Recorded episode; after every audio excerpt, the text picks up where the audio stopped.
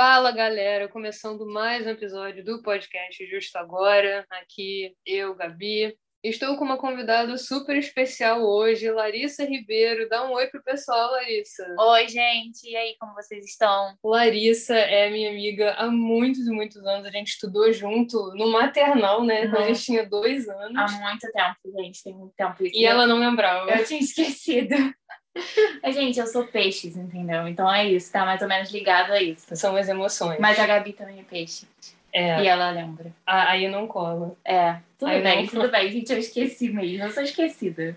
Mas a Larissa tá aqui, minha super convidada, né? Super bem-vinda aí ao podcast, né? Sendo super à vontade. Nosso episódio vai trazer um tema muito legal é, a gente vai falar de redes sociais e saúde mental, mas antes de começar, né, só apresentando ela um pouquinho, a Larissa, ela se formou em Direito, mas agora está fazendo Psicologia, então é a pessoa é, que eu trouxe aqui para trazer esse tema, que é justamente a saúde mental, né, como a gente vai tratar do direito à saúde, é, no âmbito das redes sociais, ainda mais teve a pandemia e tudo, então um tema muito amplo, muito legal, e é justamente a junção aí das duas áreas, então trouxe a Larissa aqui. Muito obrigada, já agradecendo.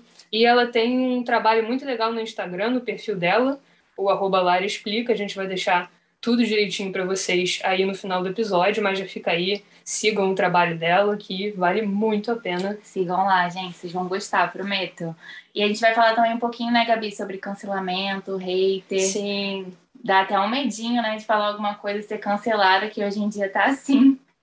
Mas, gente, eu que agradeço o convite para o podcast. Estou me sentindo super chique. Eu acho muito chique isso, gente, de gravar podcast. Então, a Larissa é chiquérrima mesmo chiquérrima, e, merece, e merece tudo, toda a chiquereza Nossa, amém, do, do, do podcast. Merecemos. E fico muito feliz dela ter aceitado é, trazer esse tema aqui comigo, porque sem dúvida é um desafio muito grande. E justamente por isso que nós vamos começar falando um pouco disso que a Larissa é, mencionou, né, a questão do cancelamento. Para falar de rede social hoje em dia é, e de saúde mental, a gente não pode deixar de tratar é dessa cultura realmente do cancelamento, das atitudes das pessoas que são vigiadas mesmo, é, cada postagem, o que você está fazendo, deixando de fazer, a forma como você aborda determinados assuntos os haters, né, que estão completamente vinculados ao cancelamento. Sim. E agora eu acho que, especialmente em função do que a gente passou, né, o mundo passou em relação à pandemia, eu acho que é, a pandemia também é um fator que a gente tem que levar em consideração aí para entender o tema. O que, que você acha? Com certeza. Não, eu acho que é um assunto muito, muito relevante, né, para a gente falar aqui. É, eu acho assim, para começar, né? As redes sociais elas têm um cenário mais interativo, né? Um contexto social e nós somos seres sociais, né? Então, tem um ponto muito positivo, que é essa questão da socialização e tudo mais. A gente até se falou, né, pelo Instagram. Sim, foi, uma, teve... foi uma DM, gente. Olha aí, uma é, DM. Foi a gente teve o primeiro contato depois de todo esse tempo. E tem esse ponto positivo, né, realmente, de você conseguir é, conversar com pessoas que você não via há muito tempo, enfim, encontrar pessoas, fazer amigos e etc. Mas também trouxe um ponto muito negativo, né? Esse ponto do julgamento. É, o nosso cérebro, ele leva só alguns segundos, assim, para julgar alguma coisa, né? Para encontrar uma, uma forma para aquilo que a gente vê. E eu percebo que nas redes sociais tem muito isso de julgar, assim, né? As pessoas estão querendo passar uma, uma ideia de perfeição, que é uma ilusão, é, e se não está perfeito, você é como se você não se enquadrasse ali naquele ambiente, né? Acho que tem toda essa questão também de você querer é, se enquadrar naquele contexto. É, eu acho, eu concordo com tudo que você disse. Eu acho que, inclusive, do ponto de vista das opiniões, até mesmo as opiniões das pessoas, elas são consideradas perfeitas ou imperfeitas né, naquele Sim. momento. É, então, isso é muito perigoso, e aí qualquer atitude da pessoa que não esteja conforme aquele padrão ou o que é esperado dela é, pode causar esse cancelamento mesmo, né? E realmente é uma situação muito negativa. E do ponto de vista da saúde mental, né, você ter haters e às vezes é aquilo, eu até estava comentando com a Larissa, é como se fosse um efeito manada. É, a pessoa vê um comentário negativo, às vezes ela viu a publicação, assistiu o vídeo, escutou é, alguma coisa e não formou nenhuma opinião concreta sobre aquilo. Mas ela viu pessoas dizendo: não, isso está errado, não é assim, eu não, não gosto disso. e deve ser de outra forma, não concordo, e aí ela vai simplesmente para não se sentir de fora. Exato. Né? A pessoa não Como busca, é né, pesquisar, assim, saber o que realmente está acontecendo. É, eu acho que os perfis de fofoca têm muita influência nisso, porque, assim, é, o que dá engajamento hoje em dia é uma notícia ruim, né? É uma notícia de fofoca, é alguma coisa ruim, porque você não vê, por exemplo, notícias muito boas, assim, ah, alguém que conquistou algo muito legal. Isso não vai gerar tanto engajamento quanto uma fofoca, quanto um comentário ali engraçadinho, mas com deboche, sabe? A, a rede social, ela tá tendo muito esse esse viés assim. E eu até vi um termo para isso que significa viés de confirmação, né? Que é quando você busca grupos, pessoas ou informações que confirmem aquilo que você pensa. Então eu acho que também está ligado a isso. É, você se sente mais confortável ali com aquelas pessoas num grupo em que todos concordam com você, supostamente, né? Porque isso não existe. É claro que todo mundo é diferente e vai existir uma discordância em certa medida.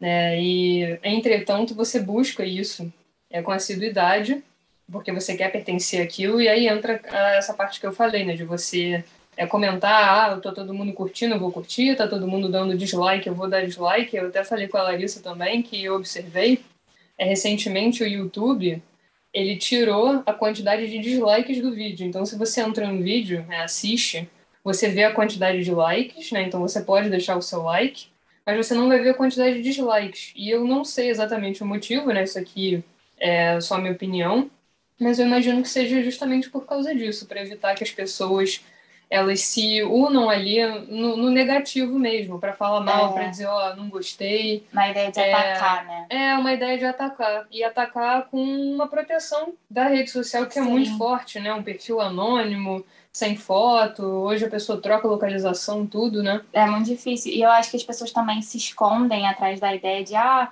é uma crítica construtiva. Só que às vezes não tem nada de construtivo, né? A pessoa só quer atacar a outra realmente. É, enfim, eu acredito que já sejam pessoas predispostas a atacar as outras pessoas, às vezes têm problemas mal resolvidos e acaba projetando isso no próximo, né, na rede social. É uma questão assim bem, até essa questão que você falou do, do que não mostra, não mostra mais o número de dislike no YouTube. Eu mesma, às vezes eu olho assim alguma coisa no Instagram, por exemplo, aí apareceu algum vídeo engraçadinho. Aí eu vou lá, curto. Aí quando eu olho os comentários, as pessoas assim, nossa, mas qual é a graça disso? E aí já problematiza uma questão assim, de vezes que não teve problema nenhum, sabe? É, e aí eu, eu falo assim, nossa, eu acho que eu vou tirar o meu like, porque... É, será que eu, eu, eu falei, fui a única pessoa pois é, eu que achou engraçado? Caramba, será que realmente tem esse lado problemático e eu não tava olhando por esse lado, sabe? Eu acho que tá tudo, assim, muito complicado. E tá muito polarizado também. É. Até aquele, aquele filme que eu comentei com você, O Dilema das Redes, da Netflix. Ah, sim. Ele mostra isso, como a rede social, ela polariza, né? Então, ela vai mostrar uma informação Y para você, que é uma coisa que você acredita, que vem ali pesquisando, e vai mostrar X para mim, só que ela vai mostrar as duas informações como se fossem verdades absolutas. E aí vai gerar todo esse conflito que vai, as pessoas vão ficar debatendo que aquilo é verdade absoluta e para você a verdade absoluta é outra. Então não tem mais um diálogo também, eu acho, né? Por exemplo, a construção de um senso crítico. É, é só uma confirmação realmente do que você sabe. Exato. E é muito engraçado isso, porque é o algoritmo, né? Eu já falei aqui algumas vezes sobre algoritmo em alguns outros episódios. E, na verdade, é uma construção mesmo né, desses dados, a forma como as pessoas são direcionadas. Ah, talvez você queira seguir não sei quem, talvez você queira compartilhar não sei o que lá, e quando você vê, você está estruturado ali. E, em tese, o que é mais engraçado é que você pensa que você tem total liberdade para seguir quem você quiser, para assistir o que você quiser, para né, né, estar com as pessoas com quem você quiser, mas, mas na verdade não é, porque é isso tudo planejado, né? É. é. pelo algoritmo. Nossa, quando eu assisti esse filme na Netflix, eu me senti uma marionete. Eu fiquei chocada, assim, por um tempo, porque eu falei assim, cara, eles fazem tudo, assim, para te prender ali, né, na tela, para mostrar aquilo que você quer ver. Enfim, como se você fosse um produto mesmo. É, exatamente. É, e até falando sobre essa questão de passar muito tempo nas redes sociais, é legal falar, né, que eu vi, é, acho que foi nesse filme mesmo, o Dilema das Redes, que o uso das redes sociais ele pode até estar associado aos jogos de azar. porque trabalha também com um sistema de recompensa, né? Então, quando você abre o Instagram, vem uma informação nova, você posta uma foto, vem um like, um comentário, e aí você sabe que toda vez que você abrir, atualizar a página, você vai receber uma informação nova, você vai receber um like, e isso gera toda uma questão de dopamina, né? Uma sensação de prazer. E também, com o tempo, vai gerando uma resistência. Quanto mais tempo você passa, mais tempo você precisa para se sentir satisfeito, né? De estar ali na rede social. Então, é uma coisa, assim, bem, bem difícil, né? É, eu, eu acho, inclusive, você... É feito para você viciar mesmo, né? É. E conforme você vai usando mais, você vai ficando, sei lá, seu perfil vai crescendo, ficando maior, você vai ganhando mais likes e tendo mais seguidores, e você quer saber o que as pessoas acham. Então tem esse jogo, e é um jogo é biológico, né, químico ali do seu organismo. Sim. E aí você fica é, se sentindo realmente aquela euforia, né? Caramba, quantas pessoas curtiram. É, e isso pode causar impactos é, muito negativos é, na saúde mental da pessoa, né? Se você não obtém a resposta que você estava querendo, né? Acho que aqui a gente já entrando mais nos impactos mesmo psicológicos, essa questão química aí da, da dopamina, é, você fica muito exposta ali na rede social, né? As pessoas, e por isso as pessoas acham que têm direito de opinar na sua vida, mas assim, normalmente são pessoas desconhecidas, né? É, que não, não te conhecem pessoalmente, enfim, às vezes te segue ali e acha que sabe tudo da sua vida com aquele 1% que você posta, e isso acaba te expondo mais e as pessoas acham que têm esse direito de opinar, exatamente por isso que você falou, por elas estarem ali atrás de uma tela que gera essa sensação de proteção, né? E às vezes atrás de um fake, que você não sabe nem quem realmente está falando ali. É, a gente viu né, essa questão de cancelamento que é super grave com a Luísa Sonza, por exemplo. Sim. Né? Eu acho que também tem uma questão assim que vem surgindo que é idolatrar um ídolo cegamente. Já percebeu isso? Quando as pessoas idolatram muito, assim, e aí acontece alguma coisa que a gente fica sabendo, assim, 1% do que aconteceu. As pessoas não procuram saber. É, tipo assim, se eu gosto daquela pessoa, eu vou defendê-la. Você e... vai passar o pano. E vou, exato, Como passar o falam, pano. Passa pano. E né? vou não lá importa. atacar outra. Só que às vezes, por exemplo, o Whindersson já tinha falado para não atacar a Luiz e tudo mais, e ela sofre isso até hoje. Assim, eu acho que gerou impacto na vida pessoal dela, na carreira, até a família dela teve que se pronunciar. Então, assim, são questões muito delicadas, sabe? Até onde isso está indo, né? Tipo, invadindo é, a vida, assim, de, a vida privada das pessoas, né? É, que é, que é cancelamento maior do que o que a gente vê no Big Brother, né? A pessoa, às vezes, tem uma atitude e que as pessoas, que mesmo as que assistem, né, no dia a dia, às vezes tiveram uma atitude semelhante, só que você não está sendo filmado, né? Não está é. sendo exibido daquela forma. E aí as pessoas são atacadas, é uma coisa completamente desproporcional e muito negativa, né? Eu acredito que esses participantes aí, quando saem, vem um, um comentário desse, eu imagino que você tenha que é, enfim, tentar, tentar relevar, filtrar. tentar filtrar, é. né, da melhor forma possível. Não, você já... não deveria acontecer, né, para início de conversa. As pessoas estão sem empatia emocional, né, eu acho. Isso, é, é isso é bem problemático, né. É aquela questão de apontar o dedo pro outro como se você fosse perfeita, não tivesse nenhum erro, né, ou enfim, gente, todo mundo erra, né, e a gente está aqui para evoluir, enfim é, saber perdoar também as pessoas e parar de julgar tanto, porque se a gente olhar para a gente, né, a gente não é tão perfeito assim, nem perto disso, na verdade. E essa questão do Big Brother que você falou, é, se você reparar, as pessoas já entram como se tivessem um personagem.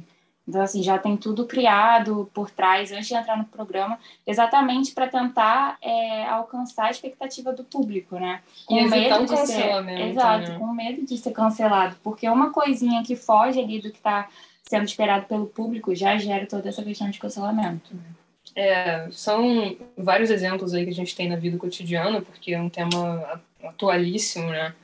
E, enfim, esses foram só, foram só alguns recortes que a gente fez não, só mais uma coisinha, gente. Eu falo muito, Gabi. A minha convidada tá super à vontade. Eu também falo muito, hoje eu tô. A gente, a gente vai ter que gravar outros podcasts. Não, já tá convidadíssima, já tá convidadíssima. Gente, outra coisa que eu ia falar, eu falei com você, né, Gabi, sobre a reportagem do Fantástico, que é uma matéria do ano passado, é, que fala sobre essa questão do cancelamento e do hater. E a Renata Capucci, a jornalista né, que participa dessa reportagem, ela entrevista dois haters, um homem e uma mulher, é, e eles falam como é prazeroso para eles é, propagarem esse ódio para cima das pessoas, sabe? é, que eles gostam de ver as pessoas sofrendo. E isso não é só com, com, gente famosa, não é só gente famosa que sofre esse, esse cancelamento, esse hate, né?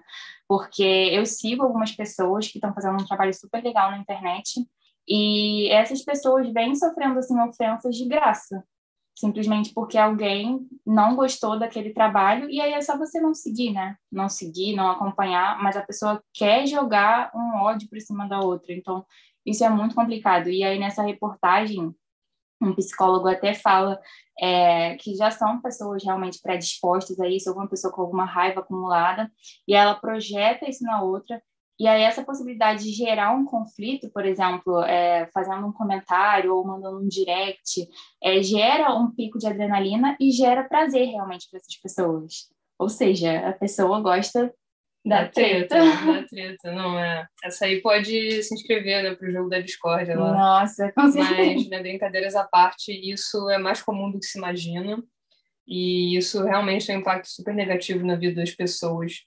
E eu acho que na pandemia, mais ainda, porque a vida das pessoas ficou muito reduzida, né? Uhum. Eu falando de 2020, né? Um lockdown completo. Sim. E mais pessoas ficaram postando mais, né? Mais tempo nas redes, e aí aquilo vai adquirindo um volume. Sim. É, você já está passando por dificuldades ali, e de repente você vê essa enxurrada de comentários negativos e tudo é, é muito delicado. É, isso é muito prejudicial para pessoas, por exemplo, que já têm um quadro depressivo, ansiedade, é, estresse, porque você vê, às vezes a pessoa, gente, a gente nunca sabe o que, que a outra pessoa está passando realmente, né? Porque nas redes sociais as pessoas vão passar normalmente o lado bom, né, da sua vida, vai postar uma viagem, vai postar uma conquista, mas você não sabe o que o que está por trás ali da vida da pessoa. Então, quando você fala, assim, você diz alguma coisa sem nenhuma empatia, você pode estar ajudando a ferir mais aquela pessoa e piorar esse quadro, quadro depressivo, ansiedade, enfim. Isso é muito triste, sabe? Eu acho que ao invés da gente se unir,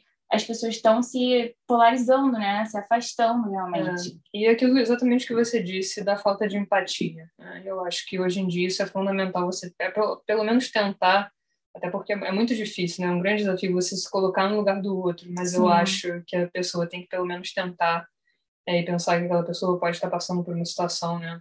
E de qualquer forma, né? Não importa, eu acho que um comentário negativo é uma enxurrada, assim, como ela falou, né, dos haters e né, realmente você ter prazer ali em magoar o outro, é isso é uma situação é que em nenhuma, é, nenhuma hipótese deveria ser é, admissível. Mas o que eu queria chamar a atenção aqui é do ponto de vista jurídico, né? É que eu acho que né, o direito à saúde, eu já trouxe aqui também para vocês em outros episódios, ele é um direito que está lá na nossa Constituição e ele é muito importante.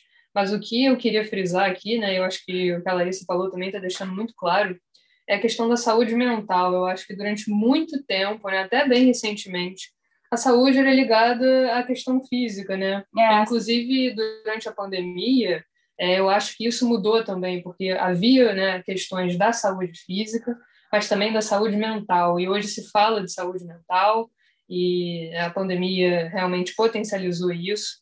E entender que é importante, né, que a pessoa não basta que ela esteja íntegra ali fisicamente, se mentalmente ela não está bem. Então, associar o direito à saúde realmente à questão mental e pensar que existem né, casos extremos aí que envolvem até crimes, é, que, enfim, a pessoa vai ser responsabilizada por aquilo, né? Então, você pode sim ter um dano muito grave, né? Você pode ter casos graves, aí isso realmente existe. E quando você né, tem um, uma atitude dessa, faz um comentário desse, né, dependendo aí da proporção que isso adquire, né, aí depende do tamanho do perfil, o que foi dito, né, o tipo de comentário, claro que não é qualquer caso, né, uhum.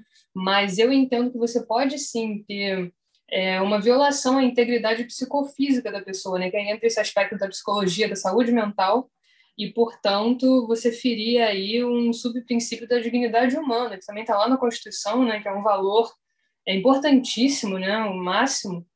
E eu também já, já falei sobre isso em alguns outros episódios. Então, fazer essa conexão aí para vocês né, é muito importante. Saúde mental é muito importante. E eu acho que talvez um ponto muito positivo das redes sociais, desse contato que as pessoas estão tendo, é essa possibilidade que as pessoas é, estão realmente conseguindo ter de falar sobre certas coisas. Sim né? É, eu acho muito importante isso que você falou, Gabi, porque a saúde mental, é, ela, ela vinha como um tabu, né? Mas vem sendo desconstruída, as pessoas cada vez mais estão falando sobre isso.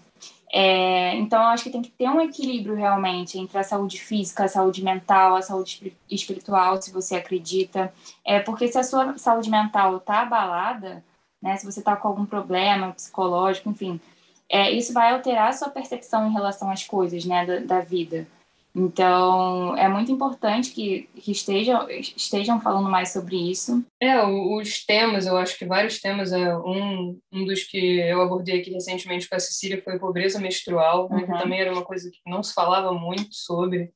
Eu acho que essas questões, as redes sociais, meu ponto positivo é realmente essa união. Hoje você encontra um fórum de debate, você consegue conversar com pessoas, você consegue ter literalmente uma rede, né, é, para te ajudar e saber que a saúde mental é muito importante, né? A gente ela veio para ficar com a pandemia, eu acho que isso ficou muito evidente, né? Os problemas é, relacionados à saúde mental e que inclusive vêm sendo enfrentados, né? E ainda estão sendo enfrentados nessa transição aí que a gente está passando, né? De retorno aí à vida e como é que vai ficar. Então, até realmente trazer esse tema aqui para mostrar a importância Sim. e especialmente em relação às redes sociais, porque redes sociais são a nossa vida, né?